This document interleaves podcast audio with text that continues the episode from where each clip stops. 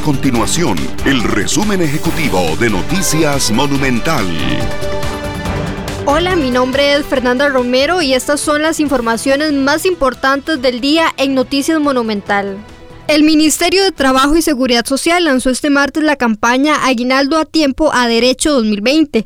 El aguinaldo es el doceavo de todos los salarios ordinarios y extraordinarios devengados por la persona trabajadora durante los 12 meses que van del 1 de diciembre del año anterior al 30 de noviembre del año en curso.